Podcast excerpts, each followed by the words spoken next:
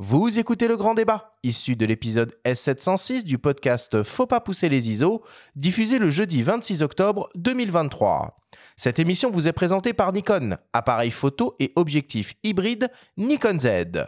Nous sommes de retour dans Faut pas pousser les ISO avec la réalisatrice Aurélie Gonin pour tenter, et on l'espère, de tout comprendre au format en vidéo.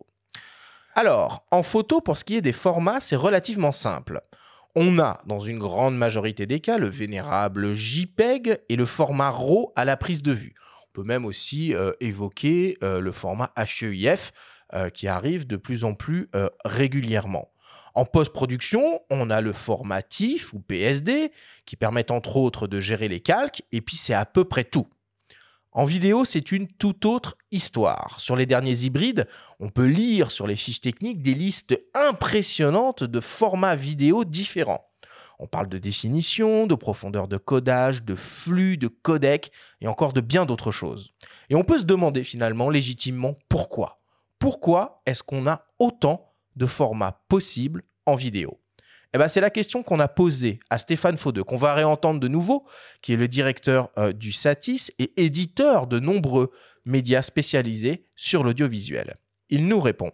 Je pense qu'il y a une, euh, multitude, une foultitude de, formats vidéo, plusieurs, pour plusieurs raisons. Il y a une raison à la fois qui est euh, la montée en qualité et en résolution des capteurs on est passé du SD, HD, 4K, 6K, 8K, voire 12K même pour, euh, pour certaines euh, caméras euh, dites vidéo. Donc c'est à la fois des, des débits, des bandes passantes et des volumétries de données qui sont très importantes. Et il y a des consortiums qui existent, qui ont défini des normes, mais qui ont aussi défini des licences qui sont payantes. Euh, certains constructeurs euh, s'y plient, d'autres ne veulent pas s'y plier, donc font des formats de codec euh, qui peuvent être concurrents ou complémentaires. On a aussi des constructeurs qui, à quelques, je dirais, virgules près, créent leur propre codec pour alors ça peut être un argument marketing, mais pour garder leurs euh, utilisateurs dans un écosystème un peu fermé, euh, il faut pas non plus, enfin, faut, faut voir de quoi on parle, c'est-à-dire qu'il y a les formats qui sont à l'enregistrement, il y a les formats qui sont à la post-production, donc qui ne sont pas forcément les mêmes, donc on convertit de l'un à l'autre, et il y a ceux qui sont à la diffusion et même on a aussi nos propres RAW euh, en, vidéo euh, avec euh, des soi-disant des, des RAW sans, sans, perte, mais il y a quand même toujours un peu de, de, de compression. Donc ça fait effectivement un ensemble. Jamais fait le compte, mais c'est plusieurs plusieurs dizaines, je pense, de, de, de, formats différents. Mais c'est vrai qu'il y, y, y, a une il y a une jungle. après, libre à chacun de faire ce qu'il veut, mais le, au bout du compte, je dirais qu'il y a un juge de paix qui va être euh, le fichier qu'on livre. Euh, et le fichier qu'on livre, là, il n'y en a pas tant que ça. Bon, euh, Stéphane n'est pas très très rassurant hein, finalement sur le sujet et confirme bien la complexité des, des différents formats vidéo. Aurélie, pour commencer, on peut déjà donc faire la distinction entre un format d'acquisition, à la prise de vue donc, un format de post-production, pour le montage et un format de diffusion. C'est bien ça? Oui, tout à fait. Et, alors, Stéphane, c'est un des acteurs incontournables de l'audiovisuel depuis des années, donc c'est super qu'il soit intervenu, parce qu'il a vu justement toute cette évolution. Et par rapport à ce qu'il disait, j'ajouterais, en fait, si ça change continuellement, c'est qu'il y a des chercheurs qui cherchent continuellement le meilleur ratio entre la qualité d'image et le poids du fichier. Et c'est grâce à ça qu'on peut filmer avec un téléphone, c'est-à-dire faire de la vidéo euh, avec des fichiers ultra légers, parce qu'il y a des gens qui cherchent comment arriver à stocker toutes ces informations dans le, poids minimal avec une qualité correcte. Alors euh, finalement, pour un usage euh, ultra professionnel et dans des cadres de production euh, précis, moi je veux bien comprendre cette complexité et ce nombre si impressionnant de formats possibles à la prise de vue. Mais bon, pour la grande majorité des utilisateurs d'hybrides, donc des amateurs ou des passionnés, est-ce que c'est finalement vraiment nécessaire tout ça? Je dirais que oui, parce que, alors déjà, ça progresse continuellement, comme je viens de le dire. Donc, c'est bien, enfin, quand un nouveau codec apparaît, c'est pas quelque chose de négatif, c'est un progrès. Mais euh, aussi, avec le même appareil, on va faire différents types de tournage. Et un jour, on va utiliser un format, un jour, on va en utiliser un autre en fonction de ce qu'on va filmer. Oui, puis on va revenir en détail sur ce qu'est un codec euh, notamment. Tu vas nous expliquer euh, tout ça, Aurélie. Mais Oui, ce c'est ma faut- partie austère. Oh, on l'a vexé. décidément, ouais. On l'a vexé. Oh là On va, on va, on va refaire, on va, On va refaire on va l'intro. refaire toute l'intro. Vraiment désolé pour ça. Ce sera peut-être le nom de ton codec, Aurélie. Voilà.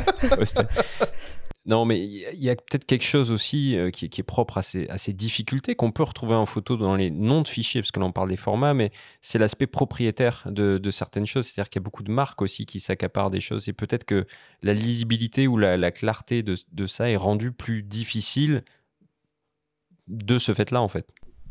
Oui, c'est tout à fait vrai. Et c'est des problématiques autres. Et après, c'est, je veux dire, il y a la captation, mais il y a toute la chaîne qui va derrière avec euh, les logiciels de montage, la sortie, etc. Donc euh, oui, c'est toute une chaîne. C'est pour ça que là, ce qu'on va essayer de faire, nous, c'est d'aller sur du très générique, transversal, et essayer de, de décrypter les ouais. principaux euh, formats qui touchent un petit peu tous les utilisateurs.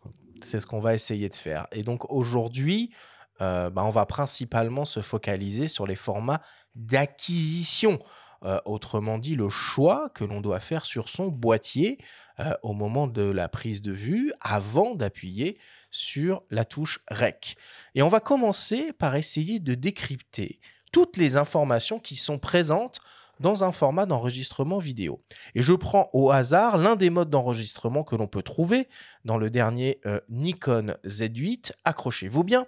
3840 multiplié par 2160, 60, 60p ProRes HQ 422 10 bits. Il y a énormément d'informations dans ce, dans ce format et on va donc les traiter euh, une à une. 3840 par 2160, c'est bien la définition Aurélie? Oui, alors ça, c'est la taille de notre image. Donc ça correspond à ce qu'on appelle l'Ultra HD, qu'on appelle aussi communément 4K, mais c'est pas exactement de la 4K. Euh, c'est de l'Ultra HD, c'est-à-dire que c'est quatre fois plus grand que la HD, qui est le standard de diffusion qu'on a sur nos télévisions.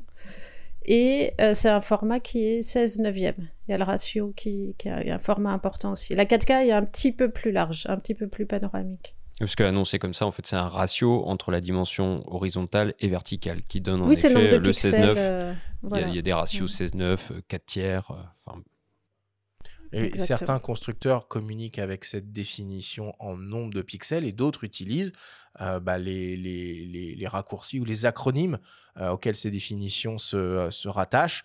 Euh, le Full HD, euh, 1920 par 1080, la 4K, la 6K, la 8K. Mais alors, je veux qu'on revienne trois secondes sur un truc, Aurélie, parce que si on multiplie 3840 par 2160, on tombe pas sur 4 millions de pixels, mais on tombe sur 8 millions de pixels. Pourquoi on parle alors de 4K si ça fait 8 millions de pixels? Parce que ça fait presque 4000 pixels de large.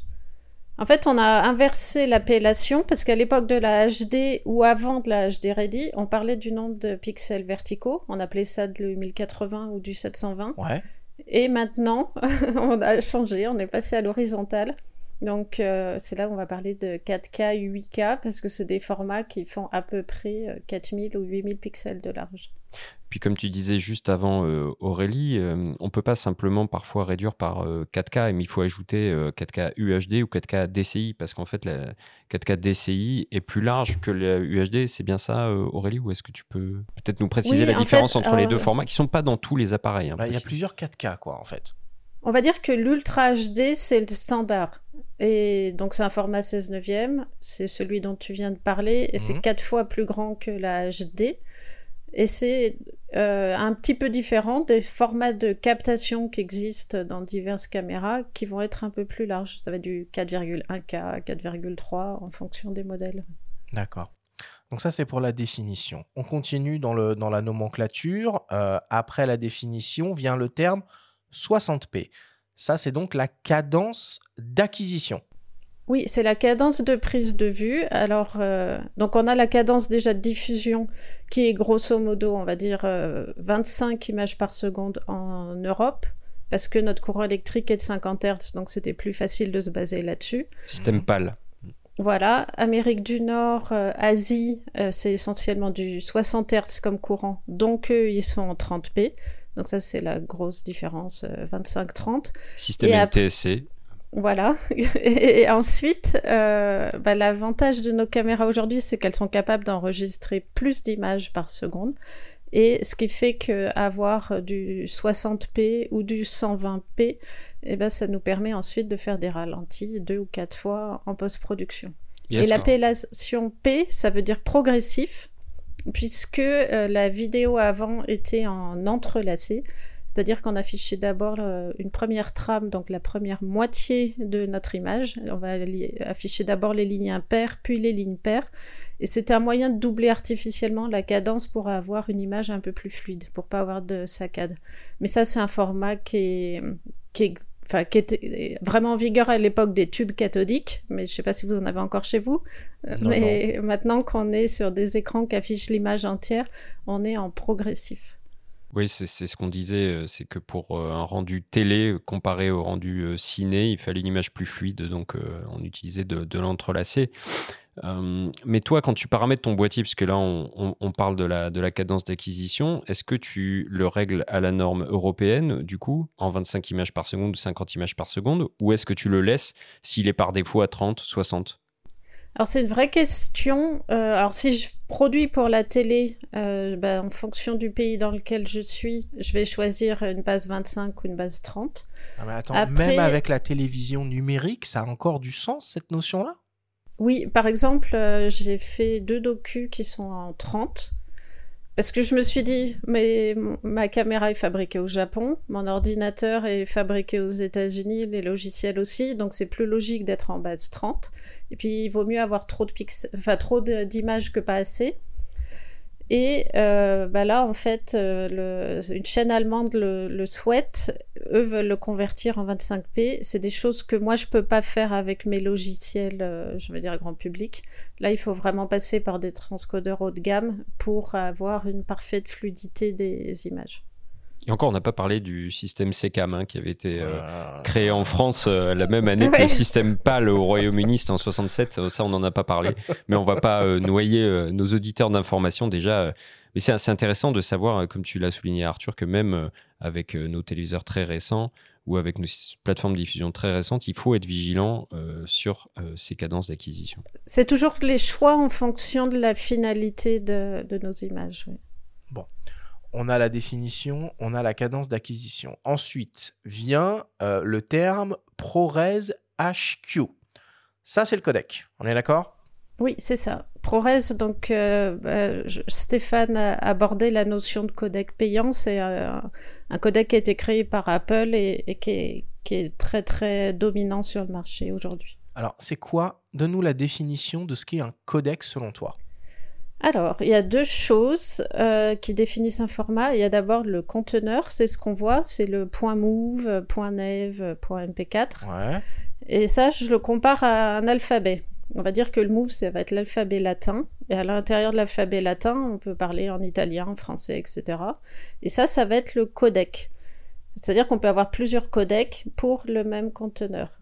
Et codec, ça veut dire compression, décompression.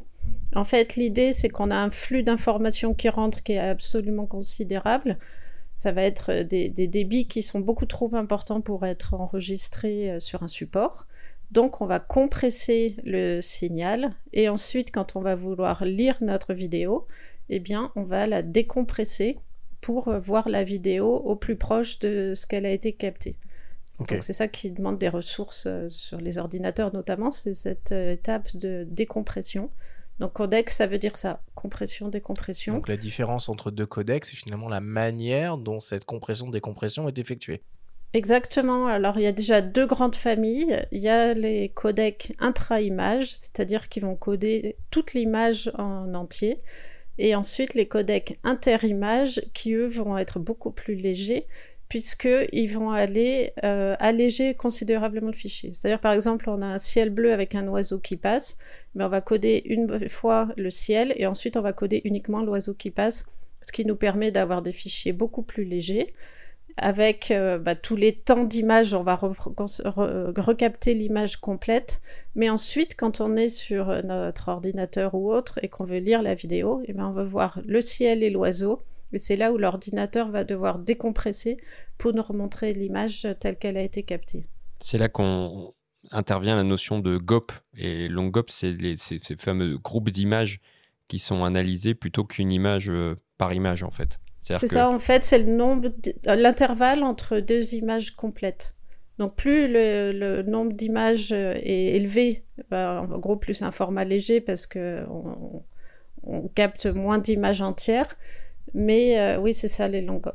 Et après, c'est ça qui fait qu'on a des formats euh, certes très légers, mais qui sont des fois un peu rudes à lire dans nos ordinateurs. C'est ça, il faut des machines puissantes pour Il faut des machines très puissantes. Et puis deux H265, même si on se dit, ah bah tiens, c'est le même codec, vont pas être les mêmes. Il y a des H265 qui vont se lire de manière hyper fluide dans nos ordinateurs, dont le cas des Nikon par exemple.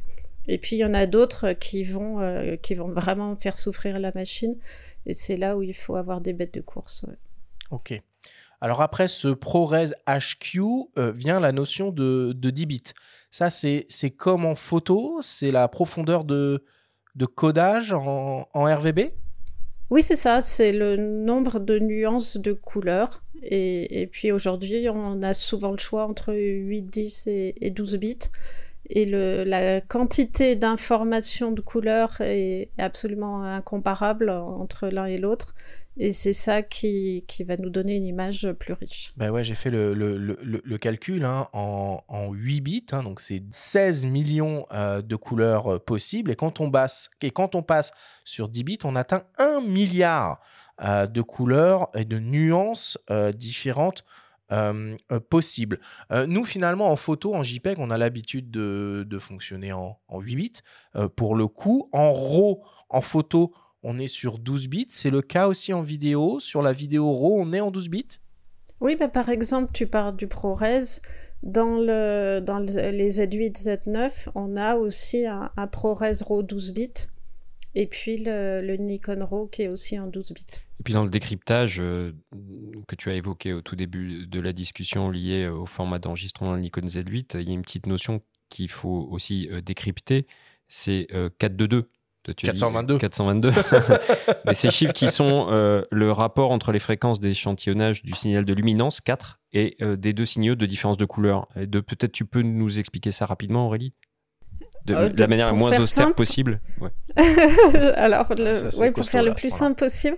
En fait, c'est que bah, on a toutes ces infos. En gros, on en a trop. Donc, euh, eh ben, on va en sélectionner juste une partie. Et puis, en fonction de, bah, de si on est sur les lignes ou sur les colonnes, enfin horizontale ou verticale, eh ben, on va choisir le nombre d'infos qu'on sélectionne. Et alors, évidemment, 4 de 2, on a plus d'infos qu'en 4 de 0 puisqu'on on a, on a coupé. Et en 4-4-4, on a, on a absolument tout gardé. 4-2-0, on va réduire de la chrominance, du coup. Et la luminance, en fait, oui, c'est l'ensemble des infos. En, gros, c'est comme si on réduisait le signal. Oui. C'est-à-dire que ce qu'il faut bien comprendre, c'est qu'en vidéo, c'est pas comme en photo. En photo, on code en RVB, rouge, vert, bleu. Et euh, en vidéo, on code en luminance et deux informations euh, de, euh, de, chrominance. Et du coup, euh, on va venir jouer sur le niveau de précision et la présence ou non de ces informations de chrominance sur tous les pixels, ce qui va permettre d'affiner entre le, le 422 ou le 422, le 420 euh, ou même le 444, hein, 444, parce que j'imagine qu'il y a des, des caméras qui ne font absolument aucun compromis sur, sur cet aspect-là. Je réfléchis à s'il y a des hybrides qui font ça. J'ai jamais vu d'hybride en 4 4 Non, pas en hybride, non, non, c'est des trucs hein. très, très, très, c'est pas possible. Il y a, du Apple ProRes 4444. Mais, c'est les caméras qu'on utilise vraiment pour le broadcast, c'est d'autres flux de production. Ok. Et donc finalement, bah, toutes ces données vont avoir une conséquence directe sur ce qu'on appelle le flux ou le débit vidéo. Est-ce que tu peux nous parler de cette notion-là, s'il te plaît? Oui, ben, le débit, en fait, c'est la quantité d'informations. Euh, en gros, c'est la taille du tuyau par lequel euh, passent toutes les infos. Évidemment, plus le tuyau est grand, plus on a d'infos. Et les débits, en fait, euh, sont absolument considérables. C'est-à-dire que sur les caméras sur lesquelles on branche un câble SDI qui récupère le signal pur, les, les débits sont beaucoup trop élevés par rapport à ce que peuvent enregistrer des supports. Donc c'est là où en fait on va réduire les débits pour les enregistrer sur des cartes ou des disques durs. Même des disques durs externes, pardon de te couper, un Atomos ou, autre, c'est, ça ne peut pas encaisser ces débits-là? Non, c'est ouais, des, des, valeurs euh, qui, qui, qui, sont, euh, qui sont trop élevées. Ou alors vraiment, encore une fois, des, configs spécifiques euh, super haut de gamme. Mais euh, l'idée, donc, c'est de réduire ce débit pour l'enregistrer sur nos supports. Mais on parle de débit très élevé. Par exemple, le format ProRes dont tu parlais, on est à 3000 mégabits par seconde. Donc, c'est considérable. Et euh, bien évidemment, il faut choisir la carte capable d'enregistrer dans ces formats. Et aussi euh, les disques durs ensuite capables de lire ces fichiers au moment de la post-prod. Hmm. Alors j'ai fait quelques petits calculs sur différents formats qu'on peut retrouver par exemple sur, euh, sur le Nikon Z8. Donc comme tu l'as dit, on parle de, de mégabits euh, par seconde. Alors moi j'ai converti ça en, en, nombre de gigaoctets par minute. C'est peut-être un, peu plus, euh, un peu plus parlant pour, pour les photographes qui, qui nous écoutent. Alors si par exemple on fait une vidéo donc en 3840 par 2160, donc du 4K 60p en H265 10 bits, on est sur 190 mégabits par seconde et donc la minute va nécessiter 1,42 gigaoctets d'espace de stockage. Si on passe euh, en 60p H265 8 bits, bah, ça baisse un peu forcément. 150 mégabits euh, par seconde et là la minute va demander 1,12 gigaoctets d'espace de stockage. Et si on met tous les curseurs à fond, sur euh, le Nikon Z8, à savoir du Enro 12 bits HQ 8K. C'est 5780 mégabits par seconde et une minute donc va vous demander 43 gigaoctets d'espace de stockage. C'est considérable. Et encore, le Enro est un très bon compromis, puisqu'il est, plus léger que le ProRes en qualité équivalente c'est ça qui, fait qu'on en parle autant de ce fameux euh, euh, fichier RAW propriétaire euh, Nikon, c'est sa légèreté par rapport aux, autres formats RAW? Oui, comme je dis depuis le début, en fait, l'enjeu, c'est toujours le meilleur rapport qualité-poids. Et là, ils ont fait un super codec. Ouais. Alors, c'est bon. On commence déjà à y voir un petit peu plus clair, en tout cas sur les différents paramètres euh, à prendre en compte dans son format d'enregistrement euh, vidéo. On va maintenant rentrer un petit peu plus euh, dans le détail et dans l'usage, car si on peut facilement partir du principe de qui peut le plus, peut le moins, en vidéo, avec les possibilités des boîtiers actuels, ce principe peut facilement nous emmener dans des poids de fichiers totalement gigantesques et particulièrement compliqués à stocker et à manipuler nous avons échangé avec le vidéaste Stéphane Couchou et lui avons demandé comment est-ce qu'il faisait pour choisir le bon format vidéo en fonction de ses projets. On l'écoute. Alors moi, mes, formats vidéo, je les choisis principalement en fonction de la plateforme où je vais diffuser euh, et surtout en fonction de la post-production que je vais avoir à faire. On sait que plus un codec va être incompressé, euh, plus il va être souple sur les logiciels de montage. Donc moi, le, ProRes, euh, pour moi, c'est le meilleur format qui existe, c'est le meilleur codec qui existe actuellement, parce que quand on va importer ça sur Adobe Premiere, quand on va faire du, euh, du, slide, etc., ben, on va avoir zéro, euh, zéro bug, en fait, ça va être hyper fluide. Donc ça, c'est principalement pour euh, mettre sur des plateformes comme YouTube, euh, parce que moi c'est principalement la plateforme où, j'exporte le plus de vidéos. Euh, puis, euh, puis maintenant, voilà, comme on dit, toutes les caméras avec un petit Atomos ou avec quelques enregistreurs externes, on va pouvoir faire du ProRes. Voilà. Donc ça, c'est ma première partie. Après, sur des formats un peu plus spécifiques pour, par exemple, la publicité ou des prods un peu plus costaudes, on va utiliser directement du RAW Euh, ça, ça peut être en fonction des, des demandes de chef op, etc., pour avoir bah, justement un, un, matching complet sur différentes caméras. Donc le RAW, effectivement, on va pouvoir gérer après tout ce qui est euh, notre température, couleur, enfin voilà, notre exposition.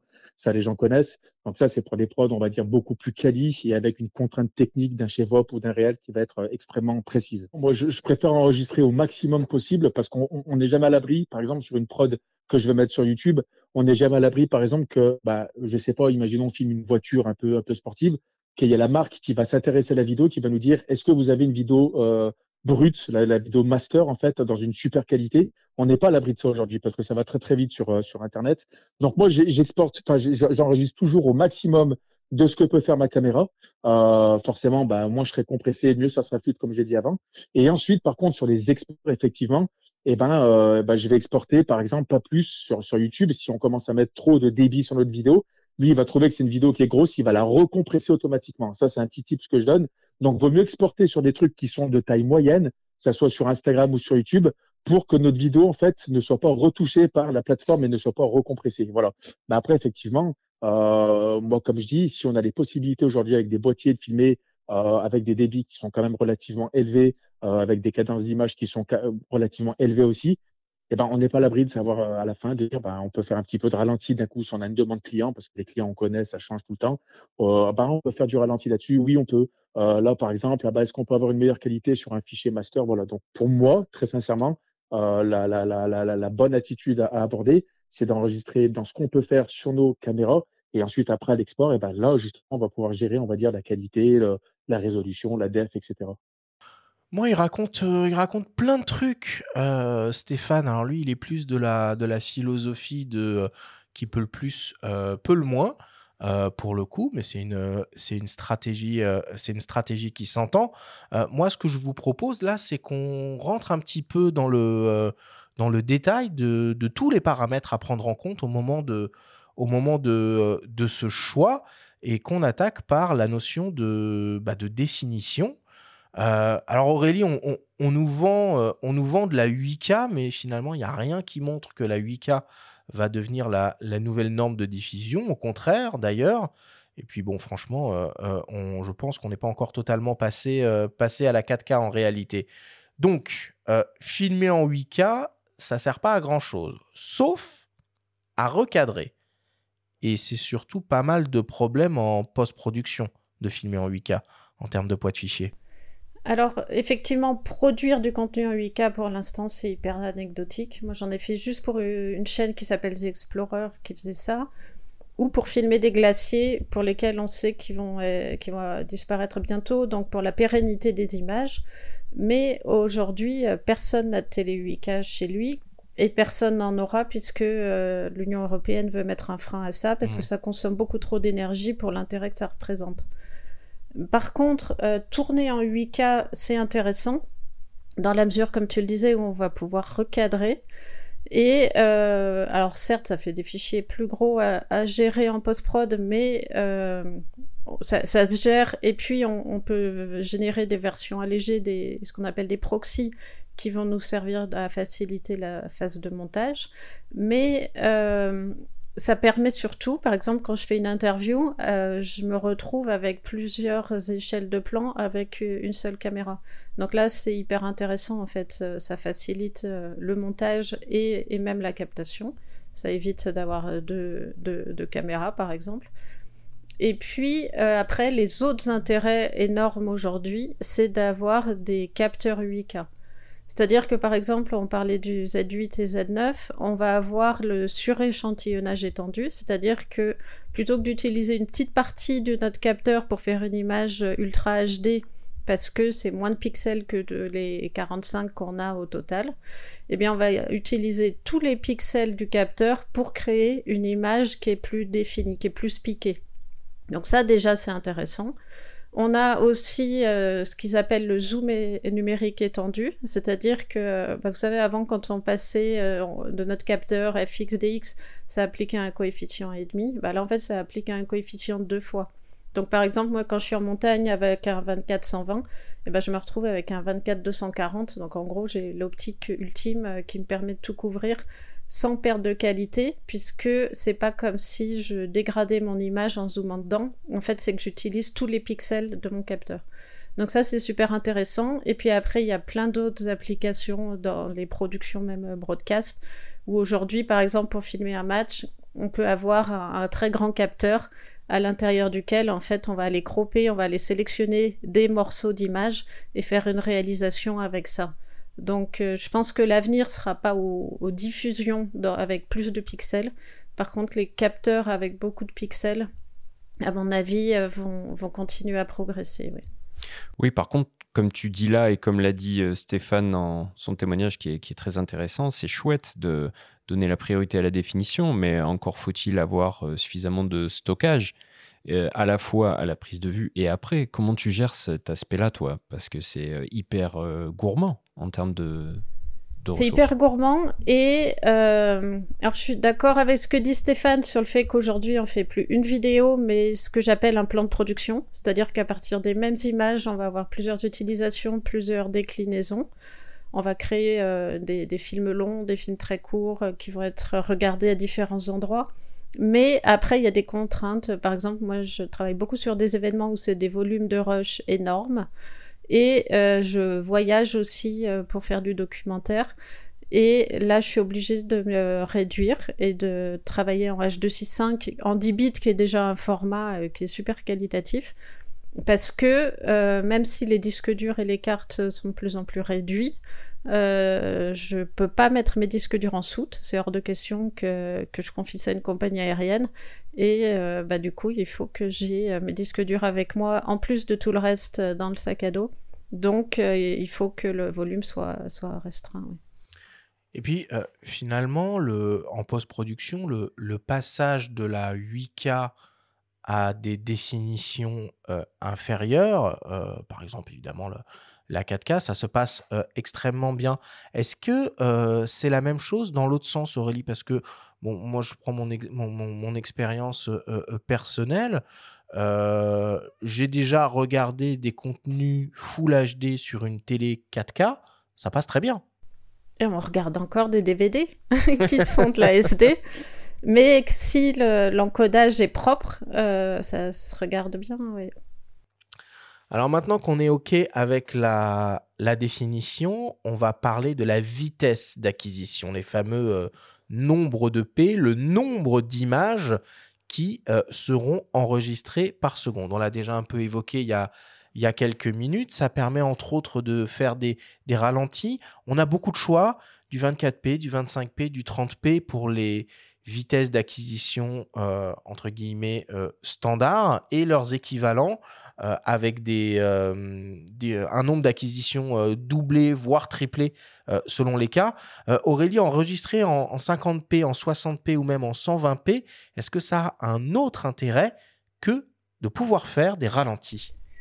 Oui, bah par exemple, tout à l'heure on parlait de la 8K. La 8K association, pour elle, ça fait pas de sens de faire de la 8K en dessous de 50 ou 60 images par seconde en fait, on gagne une, fluidité dans l'image qui, est meilleure avec un, plus grand image par seconde dans un format là qui est un format de diffusion. Et après, si on reste dans des formats de diffusion euh, standard 25 euh, ou 30, et eh ben c'est là, euh, comme on disait tout à l'heure, où c'est intéressant de tourner à plus haute cadence pour pouvoir ralentir ou pas, mais au moins avoir le choix derrière, puisqu'aujourd'hui on peut tourner à haute cadence en ayant l'enregistrement du son alors que euh, sur certaines caméras où il n'y a pas si longtemps, c'était l'un ou l'autre. Et redisons au passage, puisqu'on en a parlé un petit peu en, préambule, qu'une cadence de 100 images par seconde n'est pas inférieure à une cadence de 120 images par seconde, c'est simplement un système différent. C'est-à-dire que 100 images par seconde dans le boîtier sera lié au système PAL et 120 au système euh, NTSC. Il peut y avoir de la confusion là-dessus. Les fiches constructeurs mettent souvent en avant euh, les données les plus élevées, mais en fait elles correspondent à un système.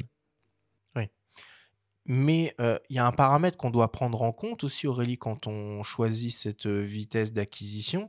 C'est finalement, plus on choisit une vitesse d'acquisition élevée, plus on va être restreint, en quelque sorte, sur le, temps de pause qu'on va pouvoir utiliser sur sa caméra. Je sais qu'il y a une espèce de petite règle mémotechnique qui permet de lier vitesse d'acquisition et vitesse d'obturation.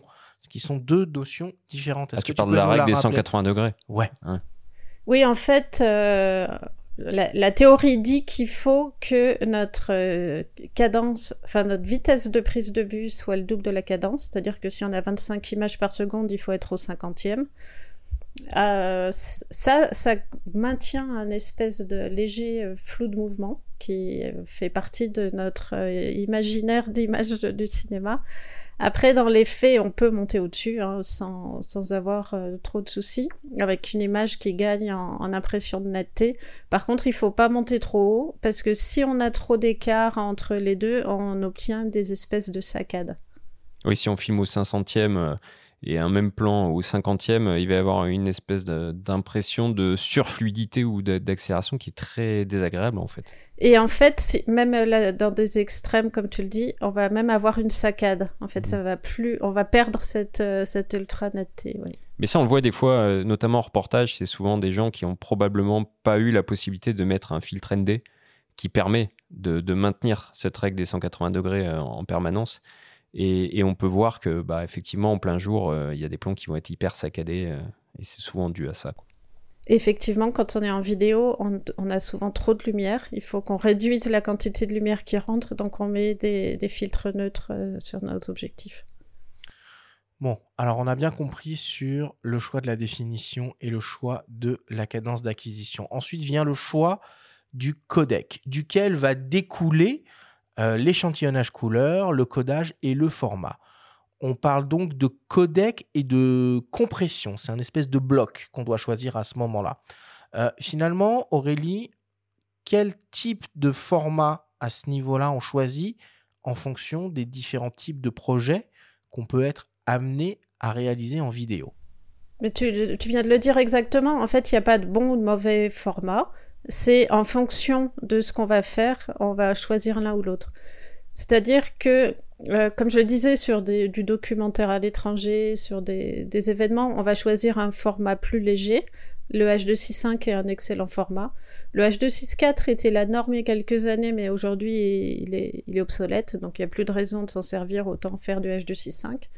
Et ensuite, si on fait des tournages plus courts à la journée, où on va vraiment chercher la qualité maxi, et où on n'a pas de contrainte de volume de fichiers, et ben là, on va les tourner en, en ProRes ou en RAW euh, d'un propriétaire ou un autre. oui. Alors là, on est quand même dans un podcast audio. Il y a un format dont on n'a pas parlé, c'est l'audio. Est-ce que euh, tu y prêtes la moindre attention ou est-ce que c'est pas nécessaire? Alors, on sait aujourd'hui que sur Internet, 90% des vidéos sont regardées en muette, alors que beaucoup de gens écoutent des podcasts, mais c'est le paradoxe. C'est vrai ce que tu dis là? Et oui. Et ben, quand, quand tu fais semblant de travailler et que tu es sur ton téléphone ou euh, à côté euh, d'autres gens dans, dans le métro ou je ne sais quoi, en fait, la, la plupart des vidéos sont regardées en muette. C'est d'ailleurs pour ça qu'on met des sous-titres, pour que l'info des orales euh, passe quand même. Mais c'est pas pour euh, c'est pas une raison du tout pour euh, pour négliger le son parce que ça apporte beaucoup d'informations, beaucoup d'émotions. Donc euh, bah, effectivement, on, va euh, utiliser des, micros additionnels à ceux de la caméra. Euh, alors ceux en interne aujourd'hui sont très qualitatifs. hein. Il y a des tournages dans lesquels il faut vraiment que je sois en config minimale. Donc là, je fais tout avec le micro interne. Mais sinon, c'est bien de se mettre un petit micro canon sur le porte-griffe ou un, ou un micro cravate HF ou pas sur, sur les personnes qu'on interviewe. Aurélie, j'ai une question très terre à terre. Là, je reviens un tout petit peu à, à- à- l'image. Est-ce qu'on a vraiment une réelle différence de qualité euh, quand on enregistre en 4.2.0 8 bits versus un 4.2.2 10 bits? Est-ce que c'est obvious? Oui, dans la richesse des couleurs, entre le 8 et le 10 bits, on voit la différence. Et tout à l'heure, tu parlais du poids des fichiers. Si on fait un, un poids léger comme le H265, euh, ça vaut vraiment le coup de passer en 10 bits plutôt qu'en 8. Tout à l'heure, tu as utilisé en relation avec le poids des fichiers un mot magique qu'on n'a pas expliqué, le mot proxy. Qu'est-ce que c'est? Oui. Alors, proxy, donc ça veut dire euh, version allégée. C'est-à-dire que euh, si nos logiciels sont pas capables de monter des fichiers avec des débits pareils, eh bien, on va avoir une version euh, compressée, donc plus petite en, taille et, euh, et en débit, qui va être facile à lire pour nos logiciels de montage. Donc en fait, on va monter avec ces versions qui sont pas très jolies à voir. Et puis une fois que notre montage est terminé, eh on va remplacer ces fichiers de travail par le fichier original et euh, on n'aura plus que l'export à faire. Donc même si notre ordinateur rame un peu et que c'est un peu long, eh ben c'est pas très grave. Et il y a pas mal de caméras aujourd'hui qui génèrent les proxys en parallèle du, du, fichier haut de gamme directement au moment de la prise de vue. Donc on n'a pas besoin de les faire en post-prod après dans nos logiciels. Ce qui augmente d'autant plus encore les, les, débits et les flux euh, de ces, euh, de ces caméras, quoi? Parce que même ouais, si c'est plus léger, c'est... Et des cartes. Ouais, c'est ça, quoi. Non, non, c'est impressionnant. Moi, euh, je, viens de la vieille école. Hein, ça fait 20 ans que je fais de la vidéo. Et pour moi, les révolutions vraiment qu'on a eues ces dernières années, c'est euh, la miniaturisation des supports qui gagne sans cesse en débit et en capacité. Et puis l'autre, je dirais, c'est la même chose pour les batteries qui sont beaucoup plus petites et beaucoup plus performantes. Et c'est tout ça qui nous permet d'avoir des caméras qui sont toutes petites, légère et ultra performante et c'est vraiment un, énorme progrès dans la vidéo ces dernières années. Oui, mais c'est des caméras qui peuvent aussi avoir des limitations. Si on met tous les curseurs euh, euh, à fond, on a euh, des durées d'enregistrement des séquences qui peuvent être un petit peu limitées. On a les boîtiers qui peuvent chauffer et se mettre en, en, en rideau, euh, les choses évoluent dans le, dans le bon sens sur ces, sur ces aspects-là ou c'est encore très contraignant de mettre tous les curseurs à fond sur un hybride moderne? Et, et précisons qu'il y a des marques qui ont recours à des systèmes de ventilation. Euh, oui. C'est pas le cas de Nikon qui a choisi d'implémenter la Luica dans ses boîtiers, mais qui ne dispose pas, en tout cas, d'un ventilateur à proprement parler. Et ça fonctionne quand même? Oui, et d'ailleurs, c'est assez agréable parce que ces ventilateurs, ça fait des caméras qui sont longues à se mettre en place, etc. On n'a pas la même réactivité à l'allumage et, à l'enregistrement. Et eux, en fait, c'est sur la, matière, c'est le matériau du boîtier qui permet une bonne dispersion. Et en toute honnêteté, moi, j'ai eu des cartes qui chauffaient, mais, euh, mais pas de boîtier. Mais bon, après, moi, je suis souvent en environnement froid.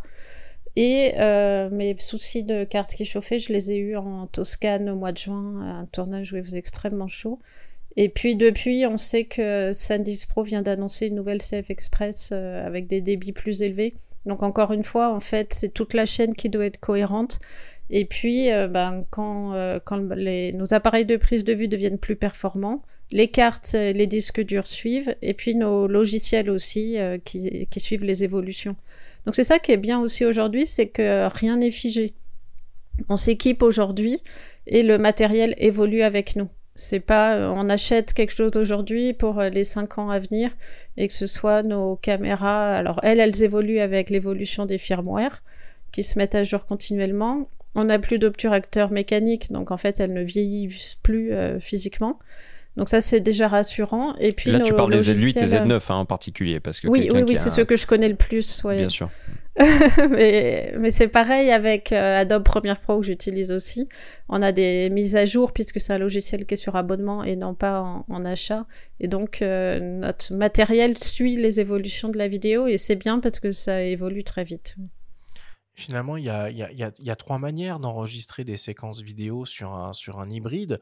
Alors, ça dépend évidemment des, des- des modèles et des options. Alors, il y a l'enregistrement interne sur la carte mémoire, comme tu l'as comme tu l'as évoqué. Certains modèles permettent d'enregistrer directement sur des disques durs euh, connectés en USB-C. Et ça c'est pas mal parce que c'est euh, moins sur le- cher. Sur Le l'appareil. S5X notamment, S- S5 euh, 2X. ouais. Et puis, il y a aussi l'enregistrement via la sortie HDMI et l'utilisation d'un accessoire euh, onéreux euh, qui s'appelle un enregistreur externe. Il y a quelques années, on ne parlait que de ça. Euh, sur les hybrides, j'ai l'impression que beaucoup moins maintenant. Pour moi, ça fait plus de sens aujourd'hui puisqu'on a des meilleurs. euh, Enfin, vu, ce qu'on a en interne sur carte, je vois pas ce que ça nous apporte d'avoir un Atomos sur le dessus, à part s'encombrer de quelque chose de plus lourd, alors que l'intérêt de ces hybrides, c'est justement d'avoir des caméras compactes et légères. Bon, après, il y en a qui aiment bien impressionner leurs clients avec du matériel volumineux, mais je crois que nos clients ont compris aujourd'hui que c'était pas forcément ça qui faisait la qualité. Mais alors, question euh, naïve euh, très rapide, est-ce qu'on peut se satisfaire d'un simple enregistrement en log, en flat, et pas recourir à du RAW du coup et se passer d'un enregistreur externe? Est-ce que ça peut suffire à récupérer suffisamment d'infos et faire des, des, vidéos de, de, bonne qualité? Battle RAW versus log.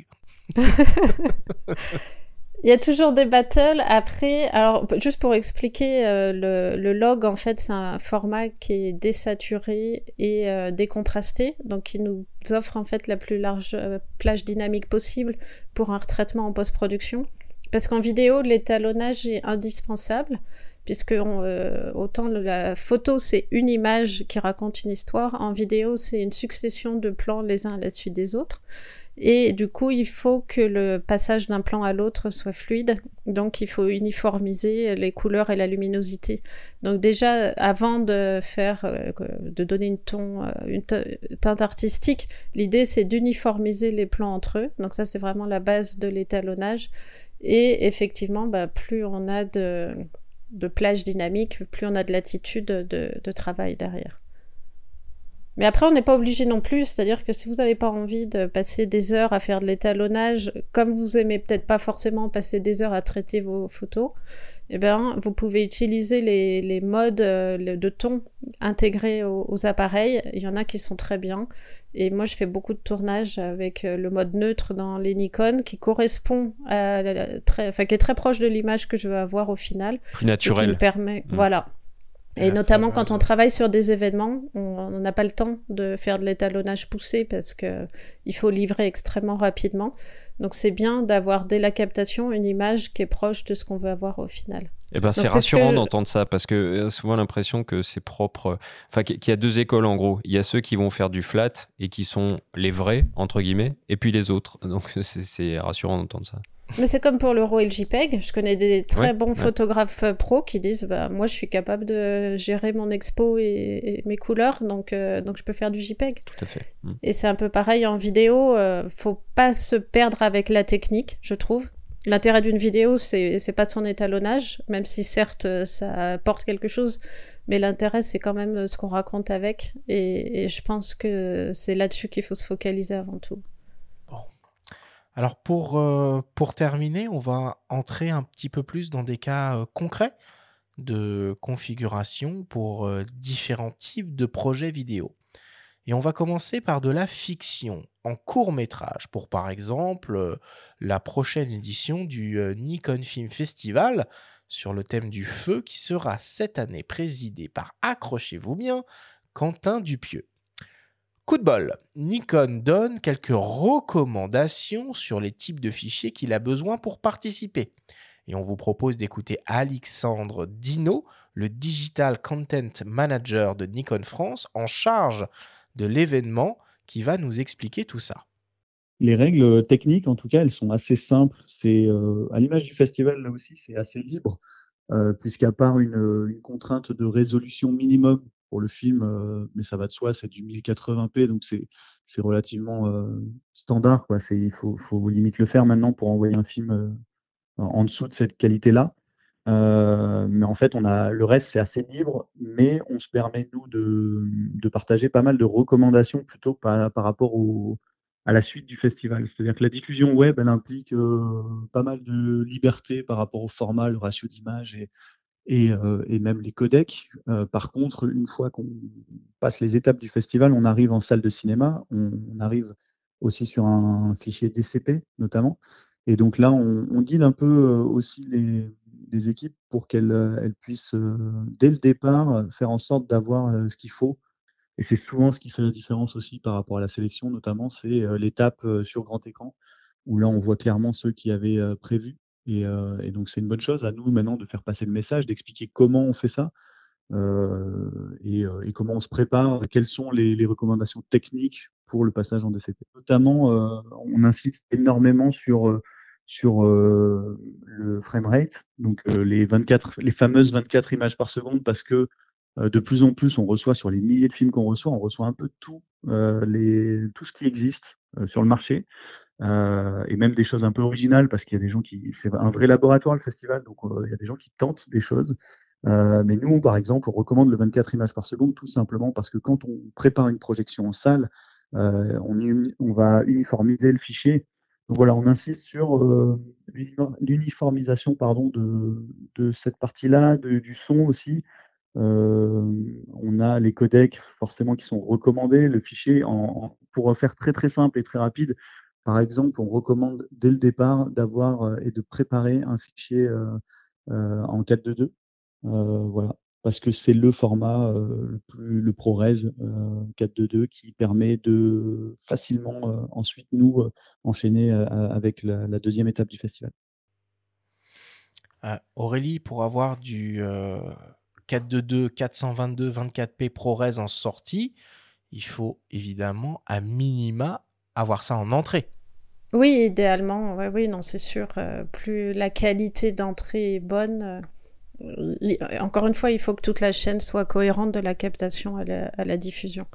Et tout à l'heure, quand on parlait des cadences, on s'est arrêté sur le 25-30 qui sont les cadences propres à la vidéo. Mmh. Mais effectivement, le cinéma, lui, est, en 24. Euh, depuis pas mal de temps, il était à 18 images au tout début. Oui, pourquoi on s'est pas arrêté à 18 C'est le maximum qui est capté par le humain. Pourquoi on s'est pas arrêté là? On avait quand même une petite saccade quand on regarde des, films d'il y a un siècle maintenant. Euh, l'œil arrive vaguement à percevoir la différence d'une image à l'autre. En tout cas, ça doit fatiguer un peu plus la vue, donc c'est pour ça qu'on est monté au-dessus. Alors Aurélie, euh, c'est quoi si jamais il y a les cinq questions à systématiquement peut-être se, se poser avant de choisir son format d'enregistrement vidéo? Alors, 5, c'est peut-être beaucoup. Hein. Oui, déjà, j'ai envie de dire, euh, il n'y a pas un format. C'est-à-dire que au cours du tournage, on va changer. C'est-à-dire qu'on parlait tout à l'heure de la 8K, je disais, ben moi je fais les interviews en 8K, comme ça, ça me permet de recadrer avec une qualité d'image optimale. Mais ensuite, je vais filmer de l'action. Donc là, je vais être euh, en 4K ou enfin Ultra HD à 120 images par seconde pour avoir les meilleurs ralentis. Et puis après, je vais filmer du lifestyle, euh, la personne qui bouge, etc. Et là, j'aime bien être en 60 images par seconde parce que ça me permet de bénéficier d'une meilleure stabilisation. Et euh, le pouvoir de ralentir un peu, ça, a un côté un peu poétique, euh, ça magnifie un petit peu les personnes qu'on filme. Donc au sein du tournage, on n'arrête pas de changer, mais ce qui est facile en fait, c'est des accès rapides dans les menus et, et on change rapidement.